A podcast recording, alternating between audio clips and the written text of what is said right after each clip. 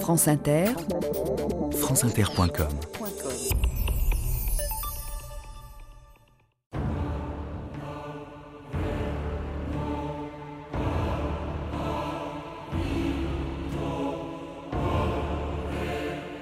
Dieu, sache que si tu ne m'aides pas, je m'adresse à mon oncle d'Amérique.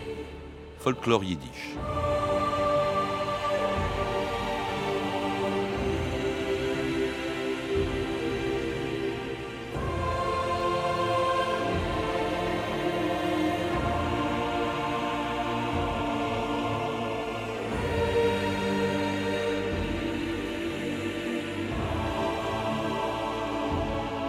2000 ans d'histoire.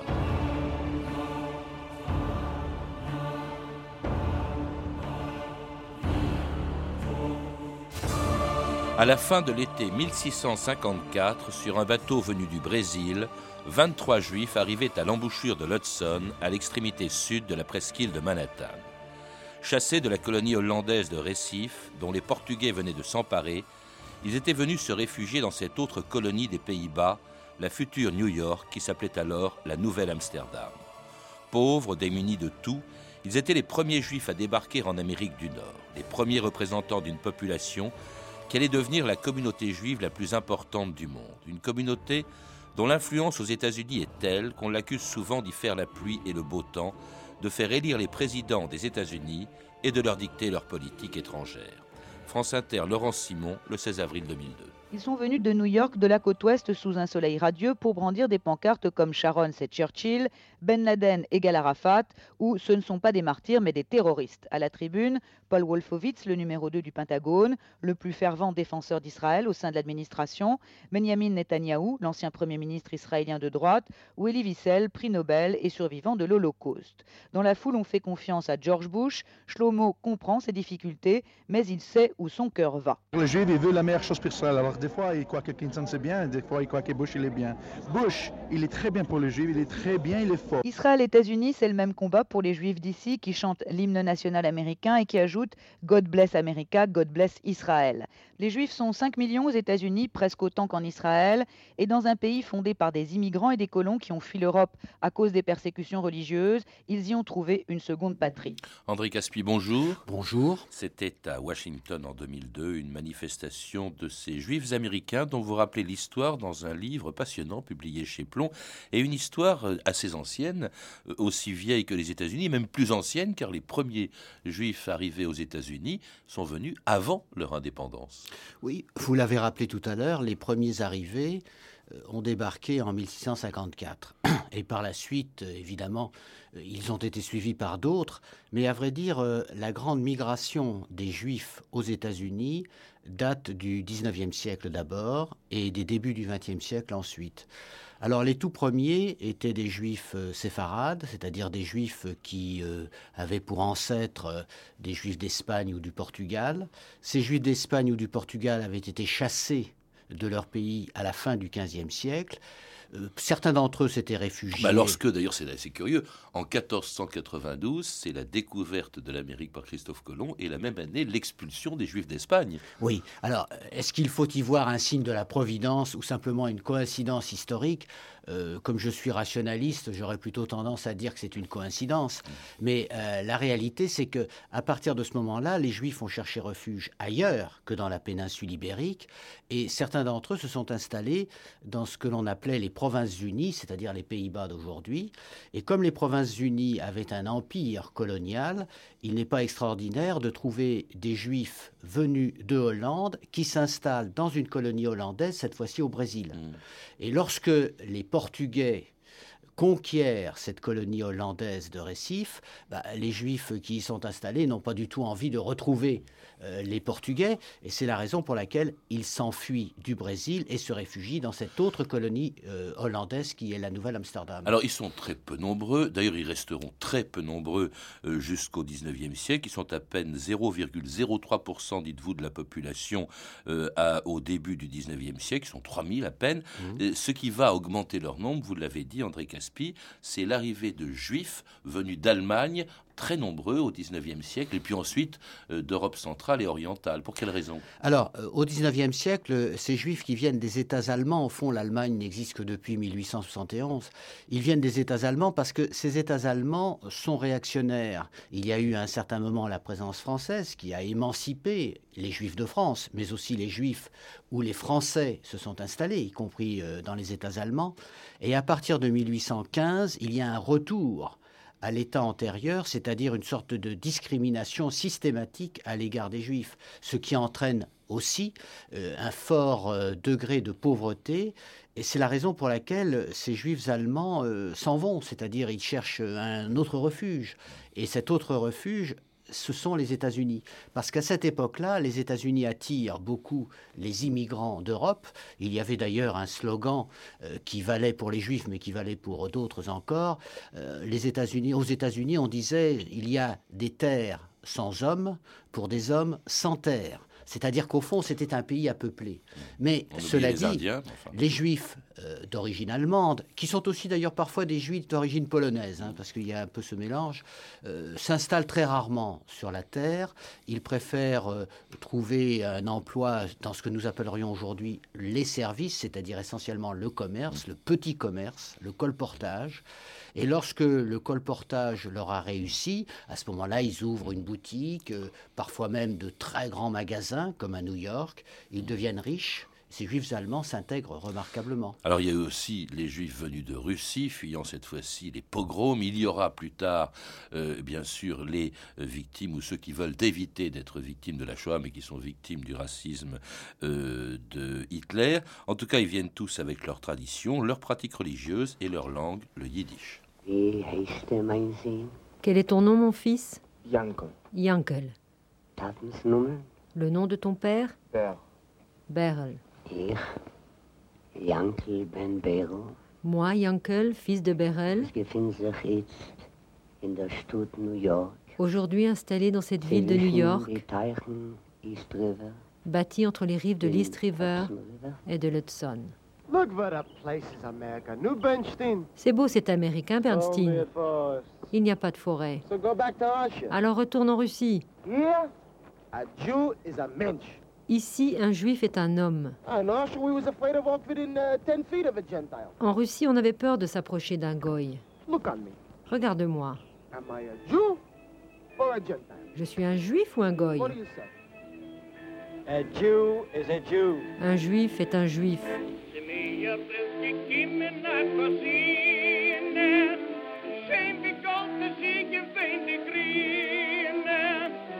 weg all die the right of the. Bis all of the state and.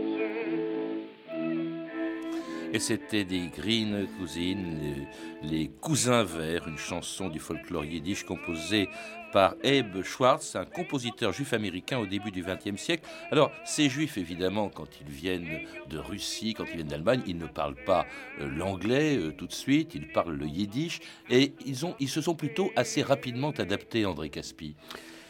Mais en gardant leur tradition. Vous savez, la grande différence qu'il y a entre l'immigration juive et les autres immigrations, c'est que les juifs n'ont aucune tentation de retourner dans le pays qu'ils ont quitté.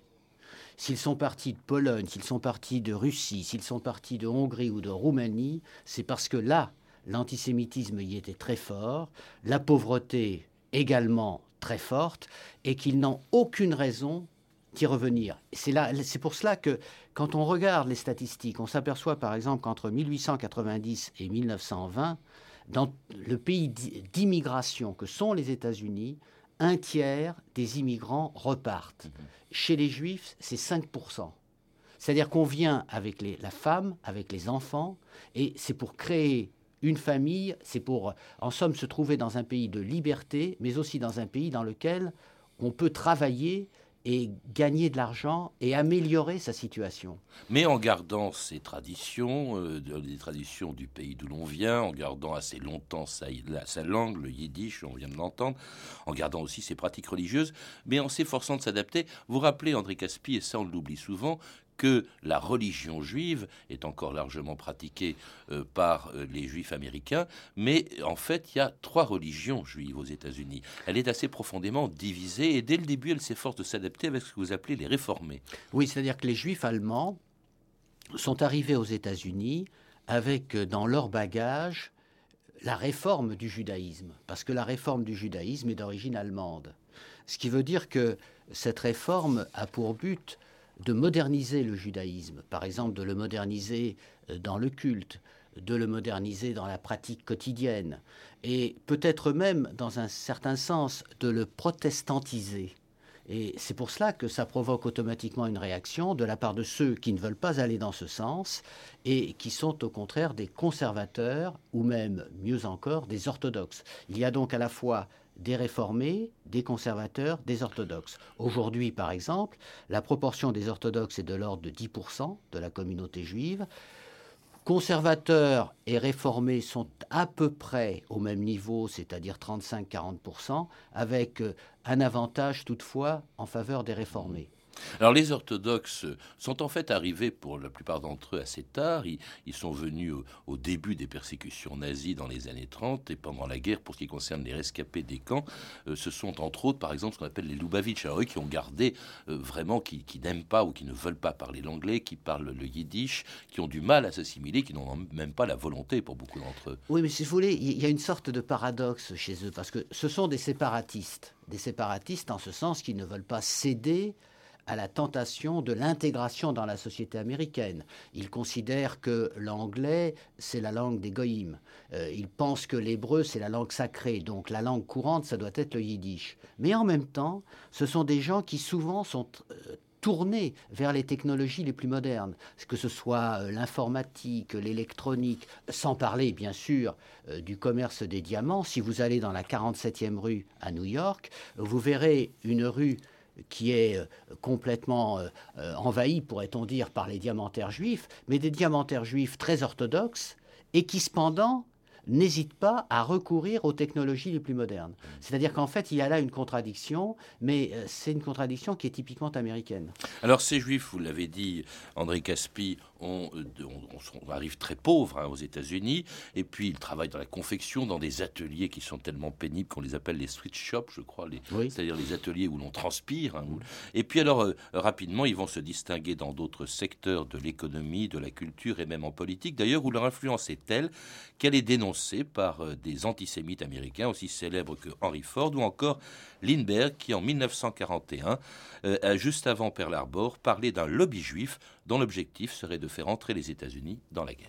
We cannot allow the natural passions and prejudices of other peoples nous ne pouvons permettre que les passions et les préjugés d'autres peuples conduisent notre pays à la destruction.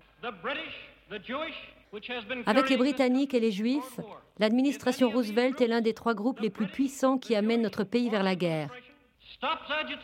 Si l'un de ces groupes arrête sa propagande pour la guerre, je pense que le danger de notre participation sera écarté.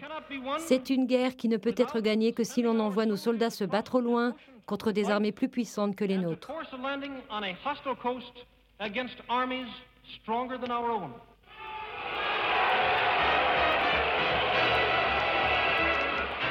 By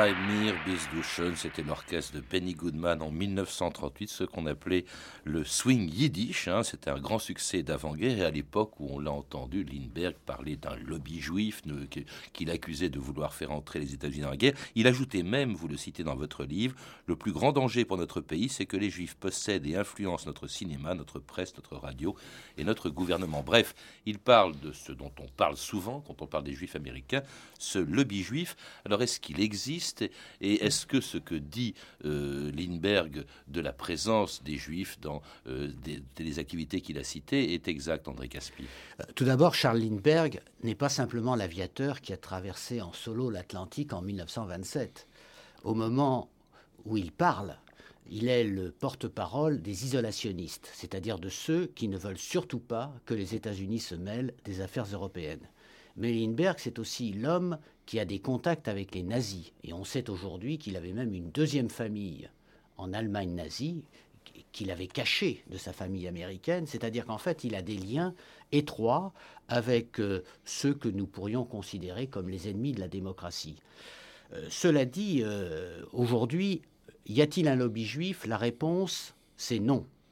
Le lobby existe aux États-Unis, c'est-à-dire c'est une organisation parfaitement légale qui est déclaré soit auprès du département de la justice, si c'est un lobby qui travaille pour une puissance étrangère, soit auprès du Congrès. Mais euh, il y a un lobby israélien, il n'y a pas de lobby juif. Et ça, on y reviendra. Mais parce que le, lobby juif, vous parlez de ce lobby qui s'appelle l'EPAC, l'American Israeli Public Affairs Committee. Ça, c'est le lobby israélien. Oui. Euh, alors, qui, en tout cas est le deuxième après celui des retraités. Mais pour ce qui concerne, et ça, vous, ne, vous, le, vous, le, vous le dites, André Caspi, la présence des juifs dans les activités comme la presse, les médias, euh, la culture, la politique aussi d'ailleurs, où ils sont à tous les postes, où ils ont accédé, comme tous les Américains, à tous les postes, sauf celui quand même de président des États-Unis. Hein, oui, euh, ils n'ont pas non plus accédé au poste de vice-président. Il y avait un candidat juif à la poste au poste de vice-président en 2000, c'était Joe Lieberman, aux côtés d'Al Gore. Il n'a pas été élu. Euh, mais je crois qu'il pourrait très bien euh, accéder au poste de président. Ça n'a rien d'impossible. Mm. au fond, aujourd'hui, on voit par exemple qu'une femme pourrait être présidente ou qu'un noir pourrait être président des États-Unis. Donc on peut imaginer euh, qu'un jour ou l'autre, un juif pourrait être président. la majeure partie des Américains n'y sont pas hostiles d'ailleurs. Hein, non, non, ça n'a pas posé de problème avec Joe Lieberman. Une présence importante aussi dans une activité culturelle un peu aussi importante que le cinéma, vous le citez, c'est euh, justement le cinéma avec Adolphe Zukor, dont vous rappelez qu'il était fourreur, Samuel Goldwyn, qui était gantier, les frères Warner, euh, qui étaient cordonniers et bouchers. Puis alors plus tard, quelques grands noms du cinéma américain, Woody Allen, Mel Brooks ou encore Steven Spielberg, qui en 1994 était couronné aux Oscars pour son film La liste Schindler. France Inter, Gérard Courchel, le 22 mars 1994. Meilleur réalisateur, meilleur film, l'émotion était intense tout à l'heure lorsque Steven Spielberg est monté sur le plateau de la cérémonie des Oscars pour recevoir ses récompenses. Je veux remercier ma femme qui est ici qui m'a aidé, qui m'a même sauvé sur les lieux de tournage l'hiver dernier quand c'était insupportable. Et je veux remercier ma mère qui est ici, qui est mon porte-bonheur et que j'aime tant.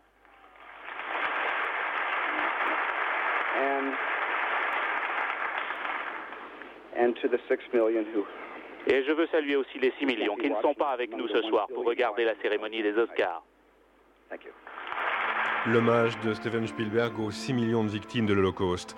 La liste de Schindler reçoit également 5 autres Oscars la meilleure adaptation, le meilleur montage, la meilleure photographie, la meilleure direction artistique et la meilleure musique.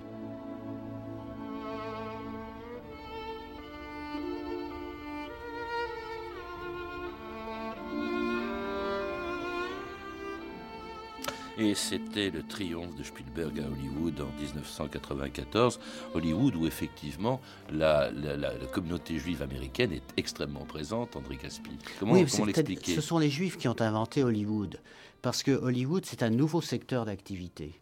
C'est-à-dire que dans les années 20, c'est un milieu dans lequel ceux qui ont envie de créer des entreprises innovantes peuvent réaliser leurs rêves. Euh, en revanche, peu de juifs dans la haute banque. Certes, il y a des établissements qui sont euh, euh, la propriété ou qui sont animés par des juifs. Mais euh, si on compare la haute banque française telle qu'elle était à la fin du 19e siècle avec la haute banque américaine, on voit la différence. Pas de juifs du côté américain parce que la discrimination existe.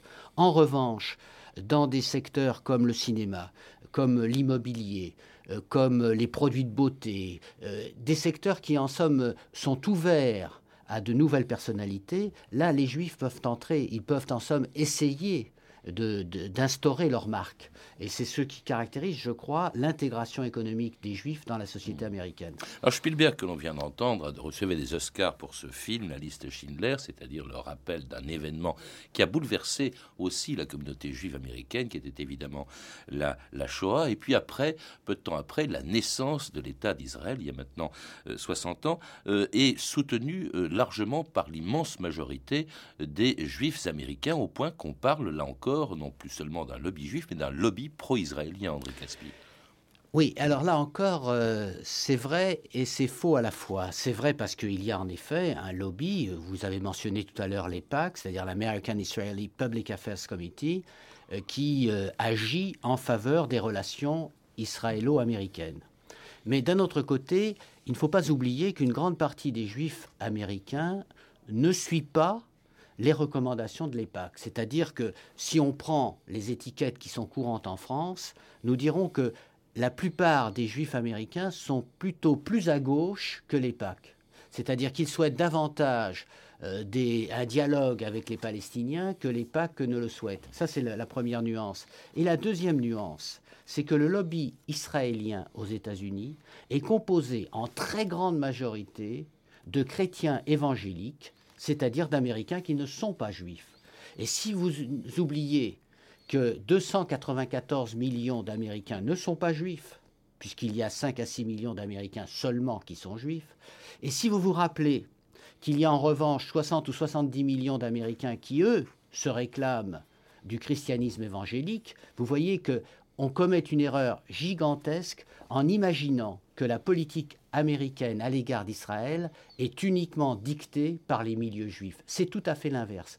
La preuve, c'est que le président George W. Bush, qui est aujourd'hui le plus pro-israélien des présidents américains, n'a reçu aux élections présidentielles de 2004 que 23% du vote juif. Les juifs américains votent à 75 ou 80% pour les démocrates. C'est-à-dire qu'en 2004, ils ont voté pour John Kerry. Et cette année, en 2008, ils voteront ou pour Hillary Clinton ou pour Obama, vraisemblablement dans une très grande majorité. Ce qui veut donc dire qu'on ne peut pas imaginer que ce soit ces 5 ou 6 millions de juifs qui fassent la pluie et le beau temps lorsqu'il s'agit de la politique étrangère des États-Unis. 2% effectivement de, la population. Cela dit, quand même, ce lobby euh, pro-israélien est dénoncé. Il y a eu, vous le citez, euh, un article de John euh, Mersheimer et de Stephen Wall qui, qui parlait, qui critiquait justement la façon dont les États-Unis s'alignent presque inconditionnellement sur, sur la politique israélienne, quelle qu'elle soit. Stephen Walt et John Mersheimer sont des universitaires américains, c'est vrai, mais ils sont véritablement obsédés, c'est-à-dire qu'au fond, ils reprennent des arguments qu'on retrouvait déjà dans les années 20 et dans les années 30 dans les protocoles des sages de Sion. C'est-à-dire ils imaginent un complot juif qui euh, serait euh, si fort, si tout-puissant, qui, qui, en somme ferait tout. Mmh. Et je crois que de ce point de vue-là, ils commettent une erreur fondamentale. Alors, il serait dommage de considérer que leur ouvrage est la moindre valeur. Bref, euh, dites-vous, euh, s'inspirant d'un antisémitisme qui existait d'ailleurs dès le début, mais même s'il n'a jamais toujours été très important, euh, qui existait par exemple avec le Ku Klux Klan, dont le chef était en 1989, David Duke était le chef en 1989, c'était le candidat, pardon, à la Chambre des représentants de Louisiane. France Inter, Jean Lucas, le 20 février 1989 d'un ancien wizard impérial du Ku Klux Klan à la législature de Louisiane est venu rappeler que la roue ne tournait pas toujours dans le bon sens. David Duke a eu la sagesse ou l'hypocrisie de ne pas trop parler de son passé lorsqu'il prenait dans son grand capuchon blanc le racisme à l'égard des Noirs et la haine des Juifs et des catholiques. Aujourd'hui, David Duke se présente comme un républicain moyen ayant rangé au vestiaire l'uniforme nazi qu'il ne dédaignait pas porter de temps à autre pour célébrer la suprématie de la race blanche. Nous ne tolérons pas les Juifs parce qu'ils rejettent le Christ. Et le contrôle qu'ils exercent sur les banques internationales a fondé les bases du communisme actuel. Nous rejetons les papistes, parce qu'ils obéissent aux despotes du Vatican. Nous rejetons la lie du monde, mongols, tartares, orientaux, turcs ou noirs, parce que nous protégeons de toutes nos forces la démocratie anglo-saxonne et l'Amérique blanche. Et c'était un extrait de Mississippi Burning, c'est-à-dire évoquant le Ku Klux Klan. Vous, dites que malgré son, côté, son caractère très spectaculaire, notamment en ce qui concerne le Ku Klux Klan, plus connu euh, pour euh, son hostilité vis-à-vis des Noirs que, que pour les Juifs, et les catholiques d'ailleurs aussi, mhm. hein, on le rappelle, que euh, cet antisémitisme est très résiduel, n'est pas très important en fait actuellement aux États-Unis, André Caspi. Premièrement, l'antisémitisme américain existe. Je crois qu'on ne peut pas le nier. Il existe partout. Deuxièmement, il n'a pas la vigueur de l'antisémitisme de certains pays d'Europe. Au fond, c'est l'Europe qui a fait la Shoah. C'est l'Europe qui a euh, diffusé les protocoles des sages de Sion que je mentionnais tout à l'heure, même si aujourd'hui ces protocoles sont repris par les États arabo-musulmans. Ça veut donc dire que aux États-Unis, il y a un antisémitisme dans trois catégories de la population. Premièrement, tout d'abord, chez les Noirs. Non pas chez tous les Noirs, ce n'est pas vrai, mais il y a un groupe, les musulmans noirs, avec à leur tête Louis Farrakhan, euh, qui exprime justement cet antisémitisme fondamental, euh, horrible, qui, est celui, en somme, euh, que l'on trouvait déjà en Europe dans les années 30. Il y a deuxième source d'antisémitisme, les campus universitaires, parce que là, les étudiants sont quelquefois euh, pris à partie par euh, des négateurs ou des négationnistes, et comme les étudiants ne disposent pas nécessairement de la culture historique nécessaire, ils peuvent se laisser persuader. Et puis, il y a un troisième lieu, ce sont les prisons.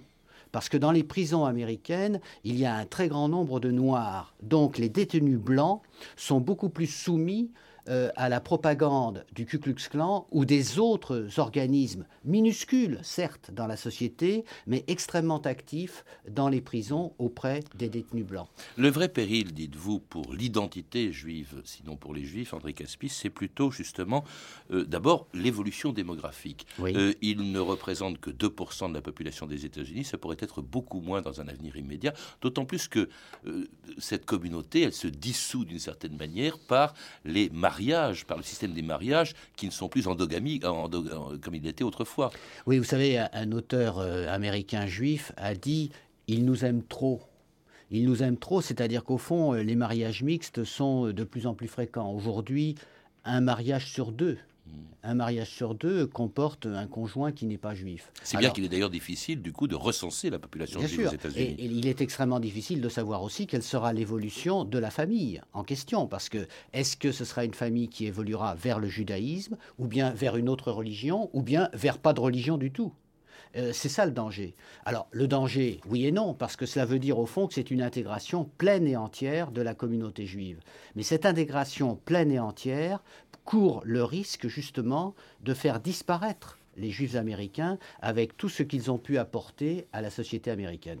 Dans 50 ans, écrivez-vous à l'extrême fin de votre livre, les juifs américains ne couperont pas la place qu'ils occupent, qu'on s'en désole ou qu'on s'en réjouisse, peu importe, c'est une évidence à laquelle il n'est pas possible d'échapper. Oui, mais dans 50 ans, vous m'inviterez de nouveau, et à ce moment-là, vous verrez si ma prévision est juste ou pas. Merci André Caspi. Je rappelle que vous êtes l'auteur de deux livres récents sur les États-Unis. D'abord celui auquel on a longuement fait référence dans cette émission et qui m'a beaucoup servi pour la préparer avec vous, Les Juifs américains, donc un livre publié récemment chez Plomb. Et puis vous êtes également l'auteur de Comprendre les États-Unis aujourd'hui, publié aux éditions Perrin dans la collection Timpus. À lire aussi Les États-Unis et Israël, un article dont vous êtes l'auteur dans le numéro de janvier-mars 2008 de la revue d'histoire 20e siècle qui est édité aux presses de Sciences Po. On a pu entendre des extraits de deux films, Esther Street de John Mickling Silver, édité en VHS chez Sunset Video. C'est l'arrivée euh, d'une communauté euh, d'émigrés juifs euh, à l'extrême fin du 19e siècle. Et puis Mississippi Burning d'Alan Parker, disponible en DVD chez MGM. Vous pouvez retrouver ces références par téléphone au 3230. 34 centimes la minute, tous sur le site franceinter.com. C'était 2000 ans d'histoire à la technique Mathias Alléon et Bertrand Durand.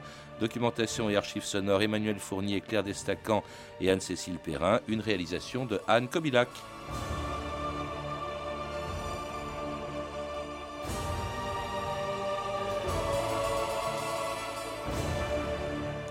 Demain, dans notre émission, une histoire du bagne.